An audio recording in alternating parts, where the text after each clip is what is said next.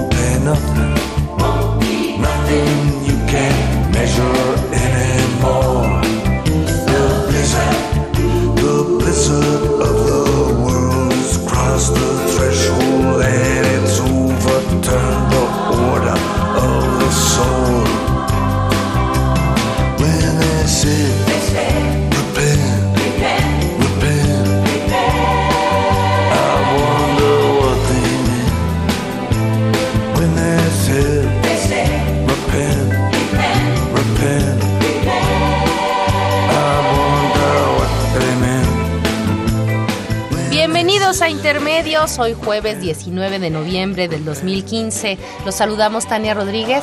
Y Juan Manuel Valero con el privilegio de poderlo hacer a través de los micrófonos de Radio UNAM.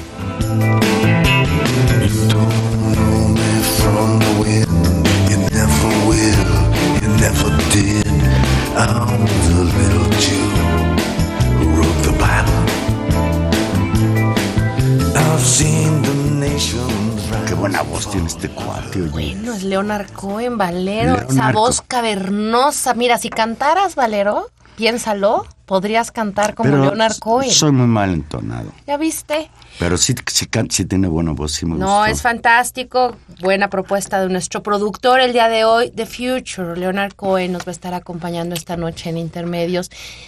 En esta noche de, de reflexión sobre, sobre, sobre no, temas no locales, Valero sobre un futuro incierto. A lo mejor en eso estaba pensando Gilberto cuando eligió esta rola. Pues sí estamos viviendo una situación alarmante a nivel mundial. El viernes pasado en la noche, al filo de las 10 de la noche, viernes 13, París sufrió el más brutal atentado terrorista en su historia, según dicen, que dejó un saldo trágico de más de 160 muertos, entre ellos siete de los terroristas y 352 heridos, muchos de ellos muy graves.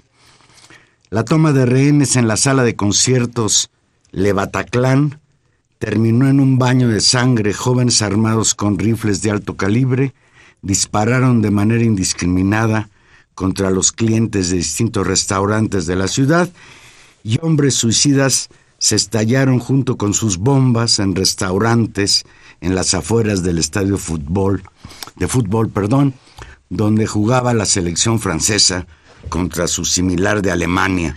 Por televisión, unas horas después, el presidente francés François, François Hollande declaró el estado de, de, emergencia en todo el territorio nacional y anunció el restablecimiento de los controles en las fronteras.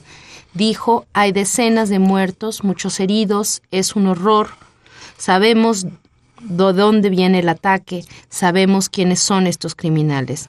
Unas horas después, Hollande manifestó que el combate será sin piedad.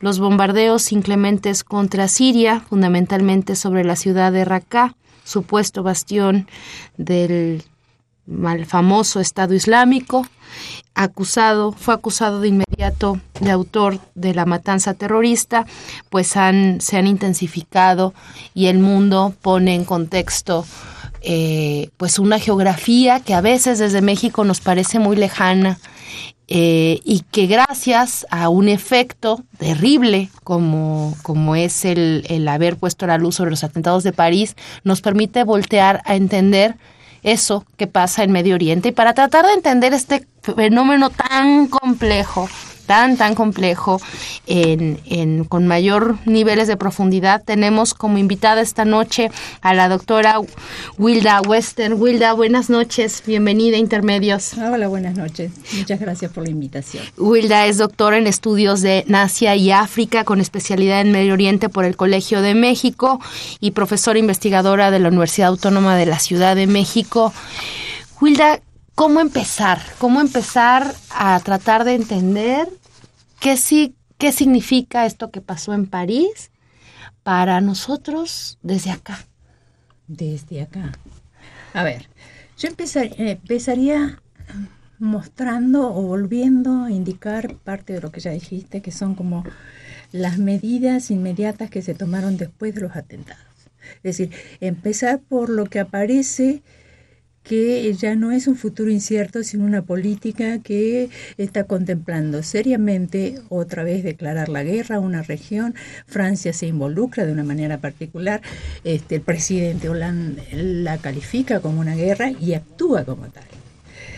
El problema es que en realidad, eso lleva a los bombardeos aéreos en Siria, especialmente en Raqqa, pero también en otras zonas del norte. El problema en realidad es que esta este, reacción, esta reacción en forma de represalia por los atentados, va a terminar generando muchísima mayor violencia en la región, no necesariamente va a ser una solución y por otro lado va a extender este, el conflicto de otra manera, pero va a extenderlo con otros actores internacionales que empiezan a involucrarse. Esa es una.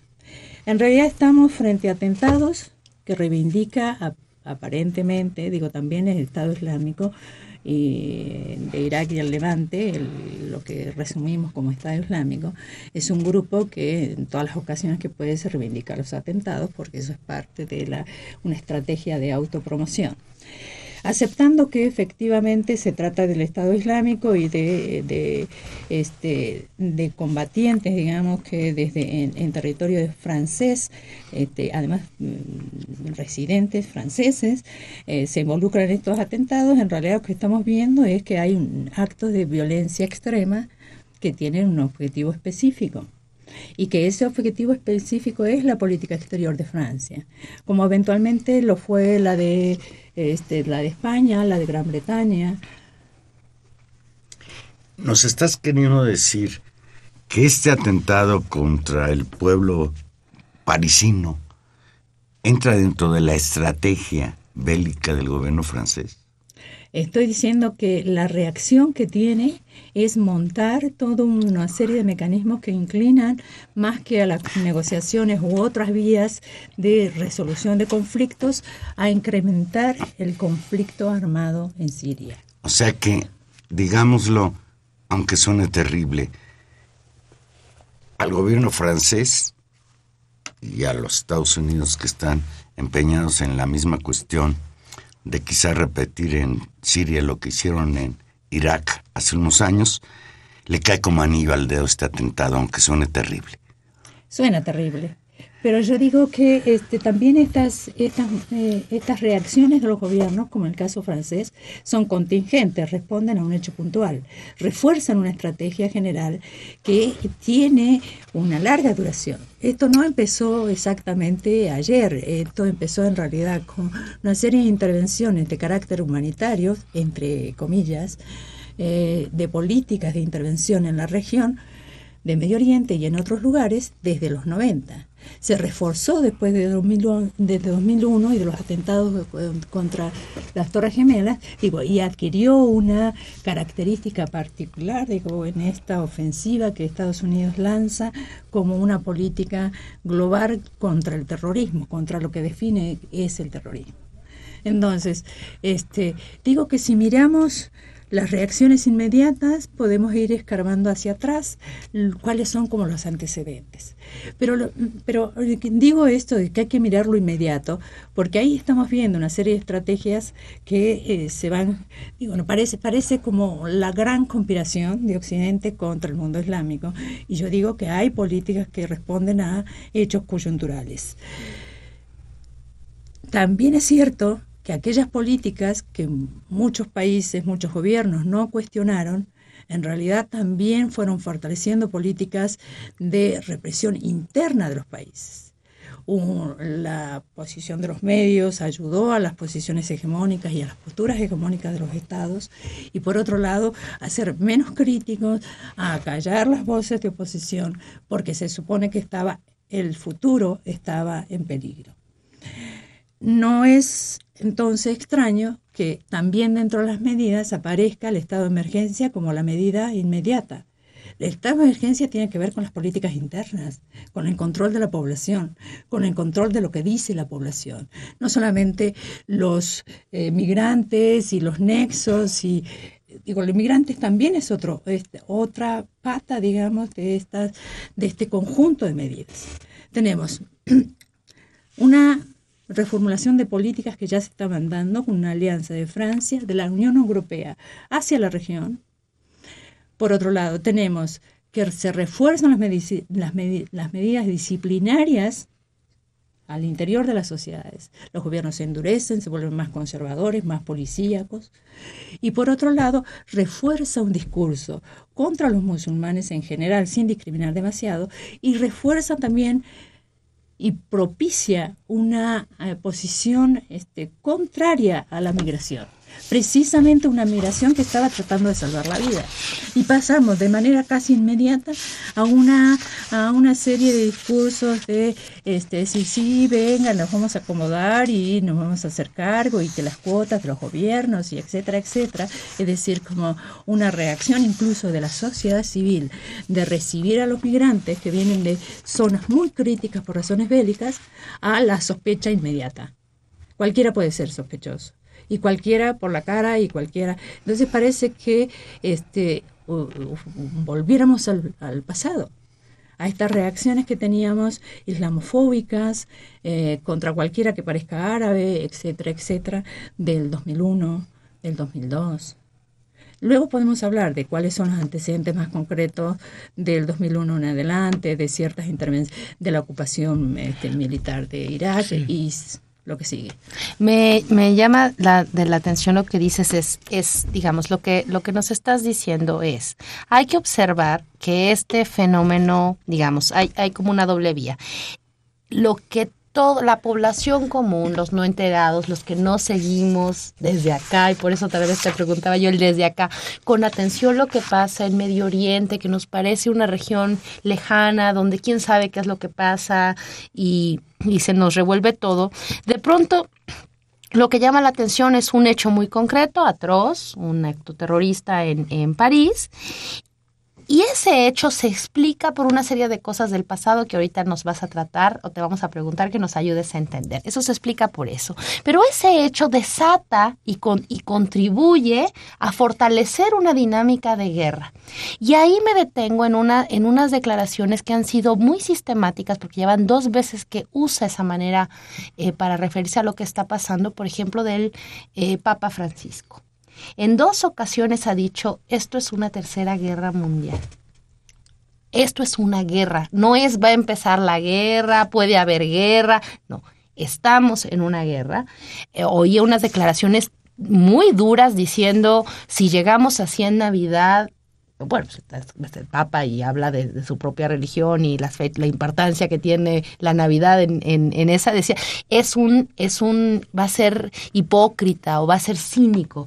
Un discurso realmente muy duro, pero lo que me interesa mucho es la caracterización. Y si de algo no podemos acusar al Vaticano es de no tener pensamiento geopolítico y no entender las relaciones internacionales de eso, de eso sí sabe también.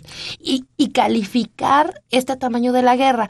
Lo que parece visibilizar a los, a los lectores de la calle, a los que no seguimos habitualmente esta, esta situación, es que parece ser que nos regresa la situación como si la guerra fuera a empezar.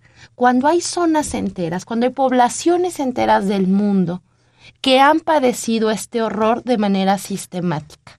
Y me parece que desde esa perspectiva, me, parece, me pareció muy notable lo que dijo el Papa Francisco y por el otro lado me, me, engancho mucho con lo que tú dices de esto, este evento desencadena una dinámica de más guerra. Efectivamente. ¿Querías decir? Pues nada más para que le contestes a Tania. A mí me parece que es muy exagerado el señor Papa Francisco. Yo no Que no hay los ingredientes, a mí me lo parece, para estar pensando en la eventualidad de una tercera guerra mundial. Pero tú sabes más de eso. No, no, eh, no exactamente. Yo no diría que es este, no comparto la visión del Papa Francisco. Eh, creo que hay conflictos que están localizados y que están alimentados por estrategias que han hecho que se recrudezca la crisis en cada uno de los lugares. Y además, este, yo decía empezar por el presente, porque es lo que está pasando ahora y lo que todos los oyentes y las oyentes están leyendo en el periódico. Entonces, si empezamos por, por esta parte, decir, ¿cuáles políticas está tomando Francia? ¿Francia qué ha hecho? Ha ido al G20 a decir, eh, necesitamos ayuda. Ha pedido a la ONU que eh, fortalezca, empiece a armar un discurso contra el terrorismo, etcétera, es decir, más de lo mismo. Fue ah, bombardeo. Este, está, eh, empezó una alianza eh, insospechada hace unos días atrás con Rusia y bombardea de manera coordinada estas zonas de las que estábamos hablando. Es decir, está cambiando su política de alianza para fortalecer estas intervenciones militares, que son bombardeos aéreos que qué van a modificar del, del, territorio sirio y de la dinámica siria no está tan claro y muchos especialistas dicen nada porque en la medida que no hay intervención terrestre no va a modificar la, la, relación de fuerzas de estos lugares. Y eso nos lleva a otro ingrediente. El Estado Islámico, que finalmente a veces tratan de minimizar diciendo son una banda de, fanáticos, etcétera, etcétera, es un grupo armado que usa una metodología que apunta a generar terror, que no es lo mismo que decir que son grupos terroristas. Yo creo que hay como hay que discriminar y diferenciar estos dos términos. Pero que ese tipo de violencia extrema genera toda una dinámica en las sociedades, en los grupos que afecta, etcétera. La idea es generar miedo y exaltar además este, un discurso que tiene que ver con la violencia. El Estado Islámico controla territorio, este, el Estado Islámico es un grupo con una ideología y una serie de postulados que tienen que ver con la religión, es una versión radical y literalista de, del Islam, etc. Entonces, este, empezar por, por lo que vemos ahora es darnos cuenta cuáles son como los, este, en qué se están asentando estas políticas que se están tomando. Digo, fortalecen el conflicto digo, fortalecen lo que se viene, lo que el mundo, las potencias vienen haciendo desde el 2001 y que lo vienen haciendo de manera disciplinada detrás de Estados Unidos. Digo, las, intervenciones y los, atentados no fueron solamente Francia, han ha habido España, Gran Bretaña, lo que decía hace un ratito, y en otros lugares del mundo. Beirut. En Beirut recientemente. Pero ahí tenemos como el doble rasero, la doble mirada, es decir, unas víctimas valen más, otras víctimas valen menos, mis aliados valen más, y las, lo que hacen mis aliados, Arabia Saudita y sus intervenciones en Yemen, este, hay que silenciarlas. Digo, de manera sincrónica hay focos de conflictos tremendos. Lo que está pasando ahora en Irak, lo que eso tiene en costo de este, lo que implica en términos de, crisis humanitaria, de pérdida de vidas humanas, de infraestructura, la destrucción, eso parece Éxodo. eso, eso no parece que este, hubiera desaparecido de los eso, eso no, eso no genera banderitas en los perfiles de Facebook. De ninguna manera, claro que no. en consonancia con, lo que señalas, eh, hoy en Manila, Filipinas, donde se llevó a cabo la cumbre Asia-Pacífico, se dice que todos los que estaban ahí, todos los países más picudos del mundo, reclamaron mayor cooperación contra el terrorismo. La lucha contra el terrorismo no estaba en la agenda, pero ha estado presente durante toda la cumbre. Después de la sangrienta serie de atentados del Estado Islámico, ISIS, en distintos puntos del mundo, Estados Unidos, China, Japón y los restantes 18 economías del Foro de Cooperación Económica Asia-Pacífico concluyeron este jueves su reunión anual con un llamamiento a aumentar de forma urgente la cooperación internacional contra el terrorismo. Y queda muy claro, y lo ha dicho el presidente de Francia, que ahora ellos van a incrementar no solo en el discurso su belicosidad para pulverizar, destruir el Estado Islámico. Eso nos dicen que es el modus operandi de este frente antiterrorista. Pero en esa misma reunión de, que concluyó hoy en Manila, Obama al respecto dice, la pacificación de Siria tiene que pasar por el derrocamiento del tirano al-Assad. Y ese ya es otro asunto, porque hasta donde yo sé, ahí sí no están todos de acuerdo. Y Rusia y China tienen cierta relación de, pues de apoyo al gobierno de la sirio. misma manera que Irán. Este, Irán no, también, sí es cierto. No, no hay acuerdo, efectivamente. Eh, la pacificación, todo lo que se dice en, en el contexto de continuar la lucha contra el terrorismo, entre comillas, digo, no, no comparto esta, ya lo dije, pero lo refuerzo, de continuar esta política que se hizo hegemónica desde hace muchos años atrás, este, va en el sentido de incrementar la violencia. Y, curiosamente, no hay propuestas claras respecto a cómo fortalecer o qué hacer. Digo, hay que dar, este, está claro que hay que salirse de ese lugar y que hay que frenar esta, estas políticas de intervención. Sin embargo, todo lo que es el, todo el discurso apunta a incrementar la intervención. Y hay desacuerdos claros y se han mantenido por largo tiempo. Estados Unidos ha querido que este, al-Assad ya se fuera, fuera derrocado, fuera, este, se saliera, etcétera, y por otro lado ha incrementado la, ha ayudado a los grupos opositores a Bashar al-Assad en la región, pero y se ha opuesto a Rusia, que ahora se alía a Francia, porque también había un desacuerdo. Rusia dice no, pues este, también tiene que participar en el proceso de pacificación. Pero nadie habla de negociación. Yo digo que finalmente este, si buscamos los antecedentes y encontramos que parte de este fenómeno que conocemos como Estado Islámico tiene que ver con las políticas de intervención, e insisto, no solamente desde el 2001 adelante, sino de las del 90 en adelante, en, en realidad habrá que revisar lo que se está haciendo en toda la región, incluyendo Asia Central. Afganistán primero, este, las intervenciones y las incidencias constantes en Pakistán, en toda la región, digo, por, esta persecución eh, este, encarnada en la figura de Osama Bin Laden, pero en realidad fue toda una política de Bush en adelante. Eh, ese es un elemento. El otro elemento tiene que ver con lo que está el entrecurse de alianzas y cómo Rusia finalmente, con Putin en adelante, empieza a ser un actor importante y establece una serie de alianzas que no son compatibles con Estados Unidos. Entonces, ¿cómo salir de esa encrucijada?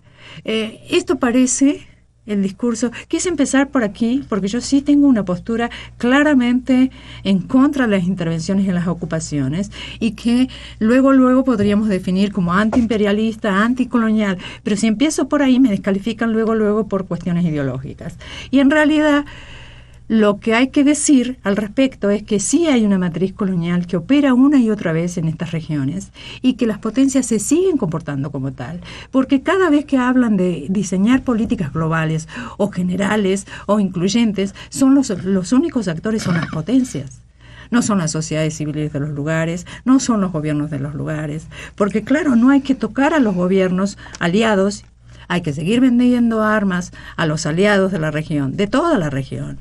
Entonces aparece Siria, la disputa si Bayar sí, Bayar no, y, y, todo el jaloneo y el tironeo entre las potencias, pero por otro lado aparece silencio absoluto respecto a las alianzas. ¿De dónde sale el financiamiento del Estado Islámico?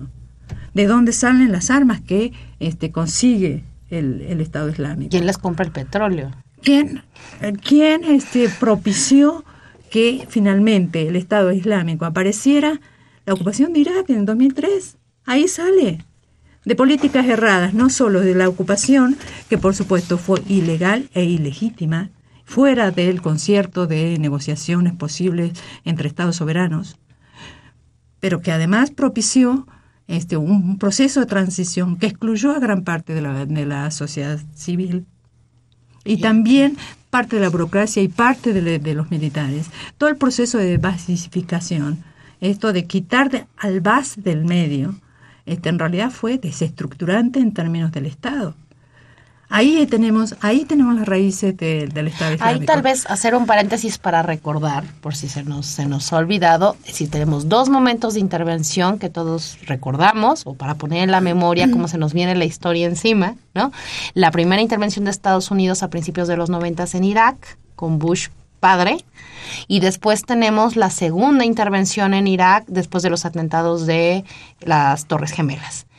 Que esa es una, bueno, no digo que el primero no haya sido una locura, pero este segundo eh, se monta en función de la responsabilidad que se atribuye a Irak en un atentado que ellos no cometieron porque Al Qaeda, que teóricamente era el que lo hizo, no tenía nada que ver con el régimen de Saddam Hussein. Y sin embargo, el país que recibe el bombardeo, ¿no? de una, una lógica de bombardeas que además eh, fueron televisados para que todos presenciáramos. Eh, tenía un nombre terrible esa, esa campaña de bombardeo, ¿no? Algo así como estremecimiento y pánico. Eh, tenía un, tenía, yo recuerdo que tenía un nombre terrible. Cinematográfico. Sí, claro, ¿no? Eh, y, es, y a eso te refieres, decir, después de esa intervención en Irak, que digamos de principios de siglo, del, con, lo que, con lo que nos iniciamos el siglo, el siglo XXI, Irak se fue rompiendo. Eso es lo que entiendo. Ese Estado se desestructuró. El, el, la estructura gobernante que tenía el partido Bas, a eso te refieres, se rompe, ¿no?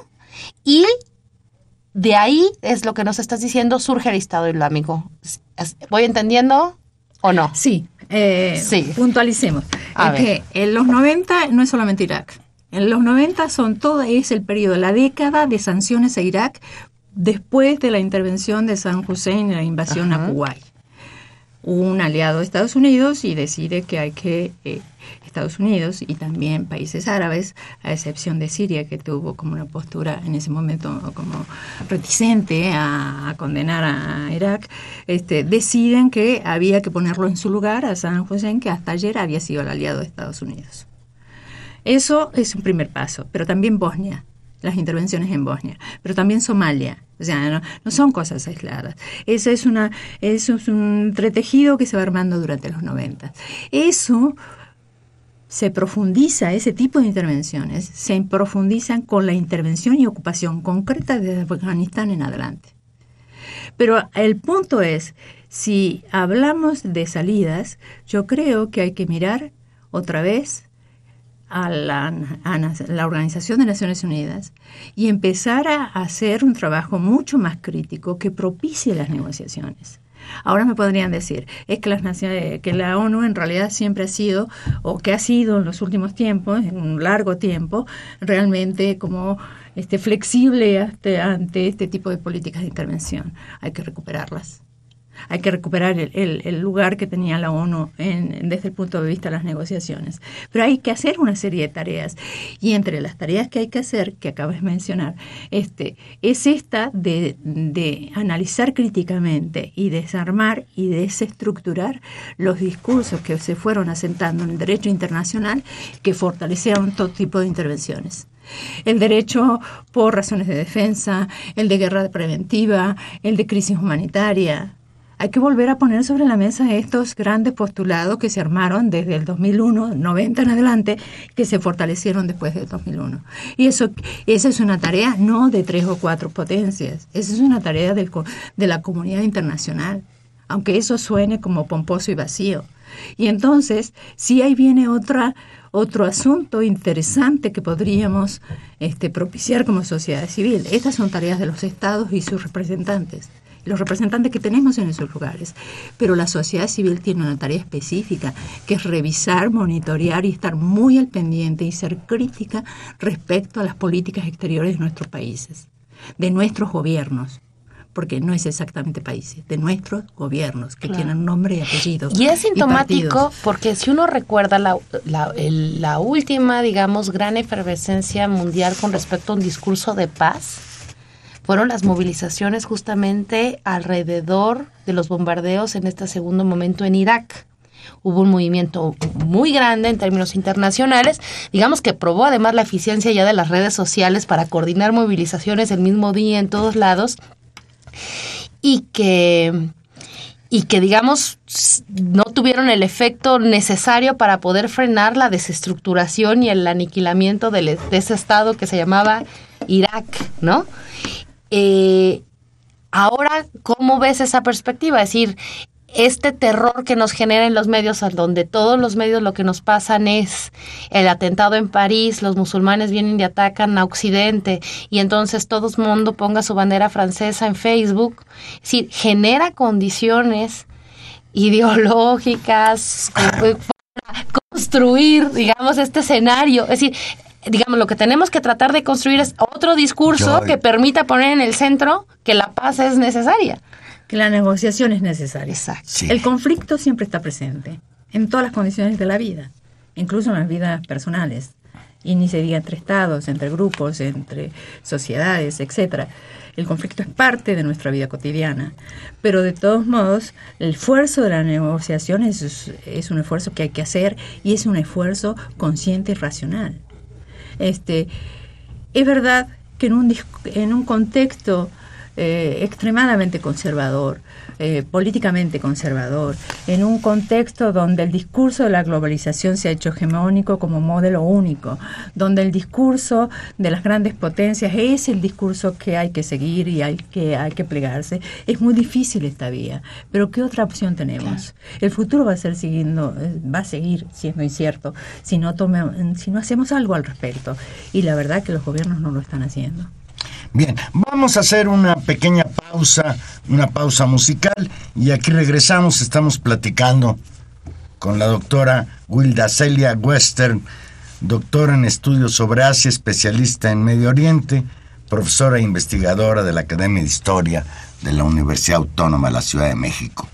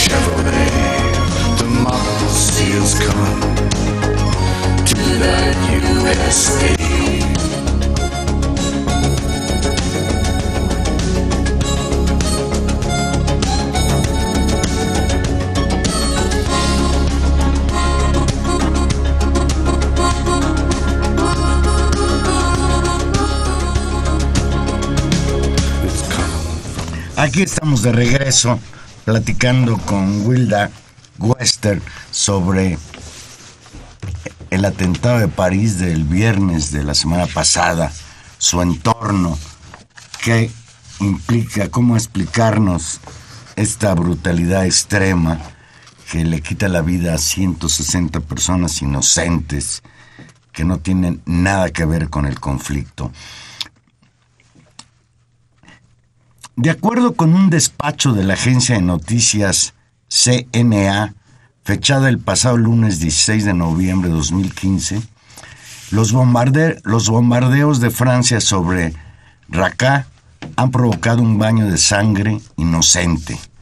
Los ataques de los 12 cazas franceses sobre Raqqa han sido una carnicería sobre la población civil. Los objetivos anunciados por el gobierno francés sobre los yihadistas han resultado ser una catástrofe y una falacia con la muerte de civiles y no del Daesh jihadista, sino que ya estaba ausente. Y dice ese despacho, como bien sabían su inteligencia francesa, más de 500 terroristas financiados por Estados Unidos, Israel, Arabia Saudita, Qatar y Turquía han sido concentrados en Yemen, Arabia Saudita y Qatar y llevados en aviones de transporte por Turquía, con lo que Raqqa ha sido baldío a sabiendas.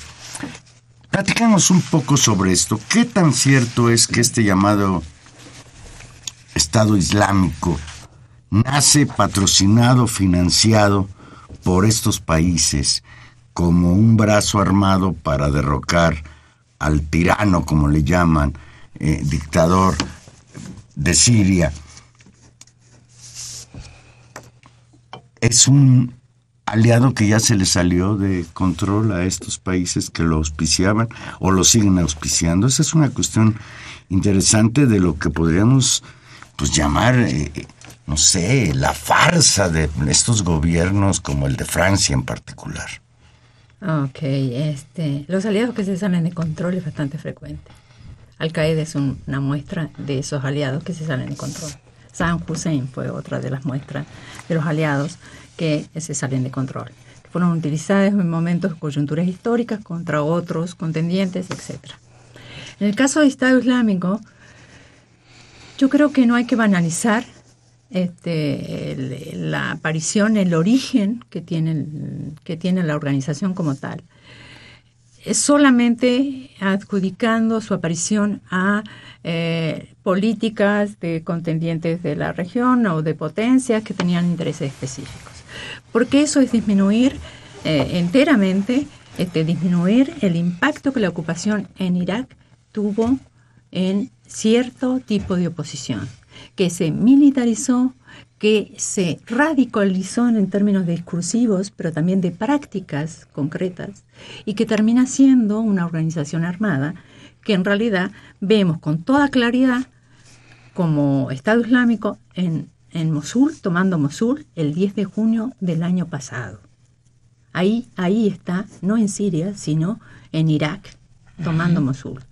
Esa es la primera aparición como estelar del Estado Islámico, uniendo organizaciones, uniendo descontentos, aquellos que por la política de desbasización en, en, el caso de Irak y las políticas de transición montadas por Estados Unidos y el grupo que acompañó ese proceso, este, incluso a los aliados locales y cómo fue diseñado el proceso de la transición, entre comillas, en el caso de Irak, este, fue creando condiciones para para que este grupo tuviera discurso, acciones, etcétera, una, un Base social potencial. Base social y respaldo.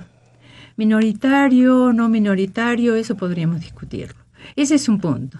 El financiamiento externo, sí, hay. Yo creo que falta más investigación. El caso de los atentados, estos particulares, los últimos, quizás echen más luz, dejen de, este, de disminuir, digamos, como la importancia de lo que el Estado Islámico representa en términos de una estrategia eh, frente a la violencia de la ocupación digo, hay que mirarlas con, con, con el mayor este, cuidado posible para entender el fenómeno. Y también podríamos entender estos cruces de las alianzas que provocan financiamientos en grupos que se supone que combaten. Se ha dicho con muchísima frecuencia, Estados Unidos en realidad bombardea zonas de Siria donde no está el Estado Islámico. Se supone que este, teniendo todos los medios tecnológicos a su disposición no puede enterarse dónde están sus bases. Pero en realidad lo que estamos viendo es que también hay una dinámica de apoyo de ciertas potencias a algunos grupos y no a otros. El financiamiento también habría que, digo, cuando estoy pensando en una, estrategia más general de la comunidad internacional. También implica este, revisar los, financiamientos de estos grupos quiénes son los que financian estos grupos. Se dice, eh, este, Arabia Saudita financia como grupo que afín en términos sunitas, digo, la comunidad eh, en grande, a grandes rasgos, la comunidad musulmana está dividida entre sunitas y chiitas. Para que nos ubiquemos, estamos hablando de el mundo sunita, este, Medio Oriente en general, digo, tiene una mayoría importante sunita, Estado Islámico es sunita, y lo mismo que Arabia Saudita, pero también hay grupos chiitas. Irán es un país que, que, básicamente, mayoritariamente es chiita, entonces, y que por eso su conexión con Hezbollah, que es un, que es un grupo, una organización armada que también está luchando con Irán a favor de Bashar al-Assad. O sea, esta combinación ha sido potenciada también por este por las intervenciones militares en la región. Digo, ¿cómo se reconfiguró la región? Desde después de los 90 es algo que hay que atender para, para entender cómo la dinámica y la aparición de estos grupos. Lo peculiar del Estado Islámico es que logra no solo articular un discurso, logra financiamiento, hacerse de medios propios de financiamiento, el hecho de controlar no entender que hay territorio de por medio que se controla, es decir, hay territorio que se controla de manera efectiva, este, por ahí obnubila esta idea de que finalmente la extracción de petróleo y la venta de petróleo es real y es una manera de financiarse. Que la extra, eh, cuando fue lo de Palmira y toda esta destrucción de sitios arqueológicos tan importantes y tan caros al patrimonio de la humanidad finalmente, eh, sí empezó a salir como a más claridad que no solamente se trataba de radicalismo y ceguera de una fe este, llevada al extremo, sino que también era una manera eh, interesante de traficar con eh, riqueza arqueológica real y concreta y que eso tiene dinero de por medio y implica dinero. Y mercados que los, consumen, en Europa, en Y los mercados que lo consumen también se mueven por las armas que se venden.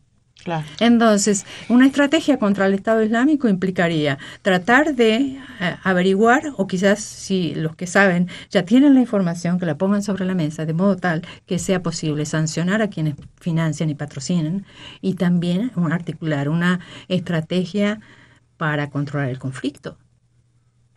Las negociaciones debe ser la estrategia y las negociaciones no pueden ser coloniales, no pueden ser dictadas por tres o cuatro eh, potencias al estilo del siglo XIX. Si recuerdan, porque cuando estudiaron en algún momento en la universidad o este, en la prepa, si recuerdan en el siglo XIX, en África se lo dividieron sentados este, en Europa y ahora están haciendo exactamente lo mismo y eh, de nosotros nos quedamos muy tranquilos porque están defendiendo nuestra seguridad. Y lo mismo hicieron después de la Segunda Guerra Mundial y lo han venido haciendo. Y esto es importante porque cuando uno escucha los noticiarios, o sea, la versión occidental. La versión CNN del mundo. La versión CNN del mundo o Televisa del mundo que también se puso. No, pero ahí repite, ¿no? Ahí sí es. Bueno, ahí, sí es repetidora. Simplemente es repetidor. La responsabilidad de, la, de lo que pasó en Irak la invasión, el derrocamiento de un régimen, el tratar de imponer una manera de hacer las cosas al pueblo iraquí, de alguna manera, más allá del financiamiento o no financiamiento, es este neocolonialismo, este intervencionismo de la Unión Europea y Estados Unidos, lo que propicia lo que estamos viviendo hoy en día. Es decir, los familiares de las víctimas del viernes 13 en París tenían que buscar entre los responsables a su propio gobierno, creo. Eso es lo que digo, la tarea de la sociedad civil. Hay ciertas tareas que son de los gobiernos y, eh, y se hacen en los lugares que corresponden, es decir, foros internacionales donde la comunidad internacional discute. Pero la agenda no puede ser la que tenemos. La agenda ya no puede ser esta lucha contra el terrorismo, esta lucha global contra el terrorismo como fue definida en los últimos años. Tiene que haber una agenda que implique a la comunidad internacional en el camino de la negociación y que, y que no se haga ciega y que no se haga la distraída respecto a las alianzas que se acallan porque eso implica este, dinero en circulación, implica venta de armas, implica apoyo político de ciertos regímenes conservadores, implica tapar y tratar de diluir la presencia de ciertos conflictos que están este, eh, por el momento acallados y concentrar nuestra atención en Siria y en Francia en los atentados de hoy. Yo digo que son importantes. Yo digo que la violencia y las pérdidas de vidas humanas es una tragedia, una verdadera tragedia. Pero de todos modos, eso no puede impedir que miremos o intentemos mirar, intentemos mirar con más claridad lo que está sucediendo. Yo creo que por ahí iría la respuesta. Y, y a este respecto, Wilda, tal vez también una, una responsabilidad que no solamente toca a los gobiernos, ni toca necesariamente, ojalá tocar a los medios de comunicación, pero que toca a las universidades, a la sociedad civil, toca nos toca a todos, es develar esto que tú decías en algún momento de, de tus primeras intervenciones, este doble rasero. Es decir, ¿qué ponemos por delante? Ponemos por delante lo que tú dices, el valor de la vida humana. ¿De qué vida humana? De todas las vidas humanas. Eh, y eso significa poner en el centro que no es tolerable los muertos en París, pero que tampoco lo son en Líbano, y que tampoco lo son en Siria, y que tampoco lo son, pero no lo son en ningún lado, ¿no? Y, y, que eso, y que eso nos toca porque eso significa también el, el, reconocimiento a los otros como iguales. ¿No? Como algo, como algo que uno se reconoce. Y, y, creo que en estas sacudidas que nos dan estos eventos tan terribles, eh, por lo menos para mí esa es una de las que me, me devela, que estas, eh, digamos, prácticas coloniales no son solamente un problema de los ejércitos y los militares y de CNN, como yo dije hace un rato. Sí, pero también los tenemos en algún punto en un chip muy interiorizados todos los demás simplemente no saber, decir, ay, pues musulmanes, ay, pues todos han de ser, son árabes. O sea, paquete completo. Africanos, paquete completo. No son maneras son árabes, que son, por, cierto, por eso, ¿eh? que son maneras de homogenizar y finalmente de discriminar, de discriminar, de no saber y en el no saber creerse cualquier cuento en estas prácticas de terror. Entonces, una parte importante es saber ¿no? O sea, esta sociedad civil para poder hacer tenemos que saber y tenemos que reconocer a los otros y Bueno, saber de los pero otros. una cosa que tiene que ser, este, que toca especialmente a la comunidad académica, es decir, las cosas y este, pagar el precio. Si luego de que dicen las cosas dejan de invitarte aquellos que difunden las versiones hegemónicas, mala suerte. ¿Qué vas a hacer? Pero habrá circuitos donde eso todavía se puede decir. Y, y no bajar la guardia y permanecer en la actitud crítica. No hay otro camino. Y ese es bastante duro, pero la verdad, no hay otro camino. La cuestionar las políticas exteriores de nuestros gobiernos, insisto, es una manera de empezar. Las movilizaciones de 2001, las movilizaciones de 2003, las grandes movilizaciones de las sociedades en distintos lugares del mundo quedaron ahí. Es verdad, perdimos esa batalla. Pero de todos modos, hubo otras, Claro. otros momentos donde las manifestaciones volvieron a reverdecer. Y quizás, pues, es- el camino será más largo porque el neoconservadurismo este, fue ganando lugares cada vez más, incluyendo la academia. Los medios de comunicación ni se diga. Digo, este, decir las cosas es antipatriótico, decir las cosas en contra de las políticas oficiales es este, en realidad meterse en asuntos que no nos corresponde, etcétera. Sí nos corresponde, sí nos corresponde como sociedad civil. Cuando ocurrió eh, este incidente tan desgraciado de la muerte de mexicanos, ciudadanos mexicanos en Egipto, en realidad fue producto de las políticas que el propio Estado egipcio tiene de contrainsurgencia pero además, es decir, como los daños colaterales. Eso merece un, análisis peculiar, pero en realidad este, nuestros gobiernos no venían diciendo nada al respecto. En general no dicen nada al respecto. Y no dicen nada tampoco respecto a lo que está sucediendo con los palestinos en el caso de Israel. No dicen nada cuando eh, este, no hay que decir nada para portarse bien y ser disciplinados y seguir respondiendo a los dictados de Estados Unidos o de las potencias. Entonces, la lógica es muy perversa. ¿Cómo empezar? Los pasados coloniales son tan largos que parece que nunca vamos a terminar de desvelar todos esos pasados coloniales. Desde los del siglo XIX, los del XX, después este, el, orden mundial después de la segunda posguerra. Parece que nunca, que siempre tenemos que ir un poco más atrás para amarrar esos hilos de, las herencias coloniales y lo que pasó en estos lugares. Pero hay que parar. Hay que parar y, pensar críticamente y tratar de ver por dónde está el camino. Yo, yo quisiera por último, el, tiempo en radio siempre es un enemigo también muy peligroso, recoger algo que planteaste al principio del programa.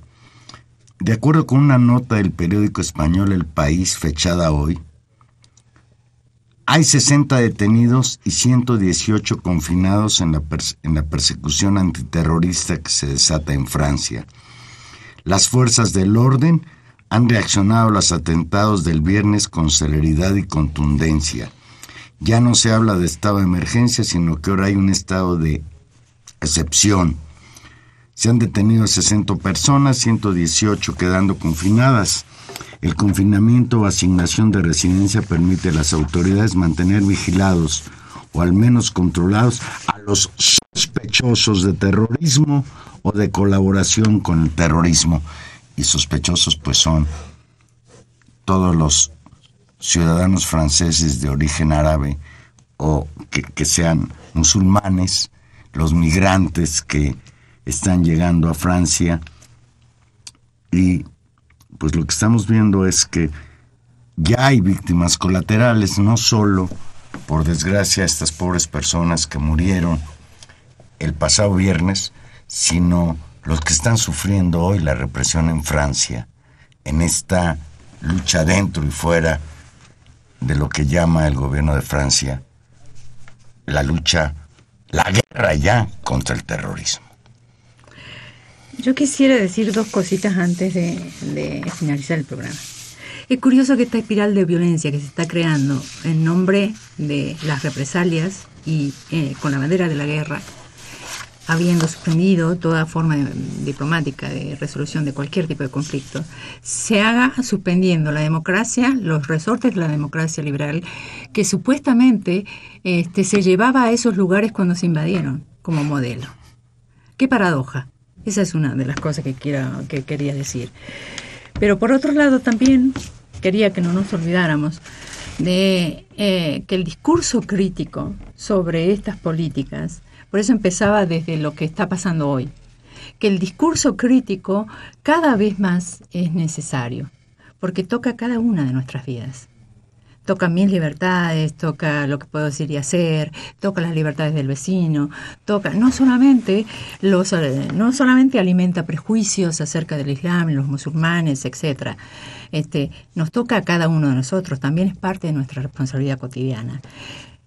Y por último, este, eh, en varias notitas he leído esta herencia colonial. Es decir, estamos hablando de atentados perpetrados por musulmanes que en realidad este, son hijos de migrantes, eh, por lo menos segunda generación o tercera generación, que muchos de estos europeos que fueron originariamente, digo, de, que vienen, que tienen ancestros, digamos, en, este, de, zonas eh, eh, colonizadas en su momento, terminan adhiriendo y yendo incluso a integrar las filas del Estado Islámico. Es, ese es algo que tenemos que atender, porque no ninguna política de inclusión, este, multiculturalista, etcétera, como tantas cosas se han dicho, incluso en la academia, puede sostenerse de manera real si las políticas coloniales continúan. Ninguna puede. No, pues yo creo que, que nos has dado, nos has dado un panorama importante y buena, buena parte de, de dedicarle el programa entero, Wilda, a, discutir este tema, tiene que ver con, con tratar de pensar que lo que pasa en un lugar que parece lejano, como tú dices, nos toca. Nos toca porque en algún momento uno también es migrante y uno también es el otro y uno también padece estas políticas de control que se van expandiendo como formas de gobierno y nuestro querido país pues es un buen ejemplo también del efecto de terror sobre las poblaciones, ¿no? Eh, en términos de nuestra pérdida de derechos cotidiana. Pues, pero, ya fue Peña Nieto a, a Turquía a decir que va a impulsar un plan global contra el terrorismo. Ah, mira. Yo, yo no quisiera que termináramos el programa sin señalar y señalar con toda claridad que rechazamos la violencia venga de donde venga, que lo que sucedió en París es brutal, pero que hay que entenderlo en un contexto, porque si no lo entendemos en un contexto, pues no eh, somos capaces de dilucidar por qué hoy por hoy los seres humanos se siguen comportando de esa manera. A lo mejor es la condición humana y no hay remedio. Wilda, ¿qué leer, qué ver, qué seguir, qué pistas tener? Para todos los que se quedan diciendo, ouch, de esto no sé, no lo había pensado, regreso a la... ¿Qué? ¿Qué? Rápido, tú eres, tú eres, tú eres profesora universitaria, experta en esto. Uh, ¿Qué se sigue? Este, ¿Qué, pistas? ¿Qué pistas seguir? Pues seguir, por ejemplo, las pistas de lo que están haciendo estos estados, este, estas potencias. No perder la pista de sus alianzas, no perder la pista de lo que silencian. Prestar atención a lo que dicen, pero también a lo que silencian. O sea, ¿por qué hay zonas del mundo que no son cuestionadas? Porque gobiernos no, no son cuestionados de, de, de ninguna manera y cómo y prestar muchísima atención cómo nuestros gobiernos contribuyen con una nueva ofensiva contra el terrorismo global y ver si se puede hacer algo al respecto. Este, ¿Qué leer? Pues están como diseminados. hay, este, hay mucha teoría feminista, por ejemplo, que es súper crítica de todo este, digo, Judith Butler, eh, que, que apareció en las redes todo el tiempo con algunas notas, pero hay muchas feministas que están indicando hace largo tiempo que hay que prestar atención sobre los procesos de democratización dentro de nuestros países, en aras, en defensa de la verdad única y de las verdades hegemónicas. Entonces yo creo que este, los, los, el mundo está interconectado más que nunca, pero también eh, no es tan casual la sintonía que hay de las políticas locales con las políticas globales. El silenciamiento de la oposición en cada uno de nuestros países sí está en sintonía con el discurso global hegemónico. Y luchar ahí quizás sea también este, una manera de empezar. Pues te agradecemos mucho y te vamos a volver a invitar pronto. Ojalá no sea para platicar que están invadiendo los aliados Siria, que parece ser que es lo que viene. Espero que no. yo verdad, espero que Yo también. Muchísimas gracias a la doctora William Celia Western, profesora e investigadora de la Universidad Autónoma de la Ciudad de México. Estuvimos hoy con ustedes en los controles técnicos, don Humberto Sánchez Castrejón. Gracias, Humberto. En la producción, Gilberto Díaz. Gracias, Gilberto. Y en los micrófonos. Tania Rodríguez, escúchenos dentro de ocho días, el jueves a las ocho de la noche. Aquí vamos a estar en Intermedios. Y Juan Manuel Valero, que simplemente les desea que tengan una bonita noche. Abríguense. Está haciendo frío en la Ciudad de México y amenaza lluvia. Adiós.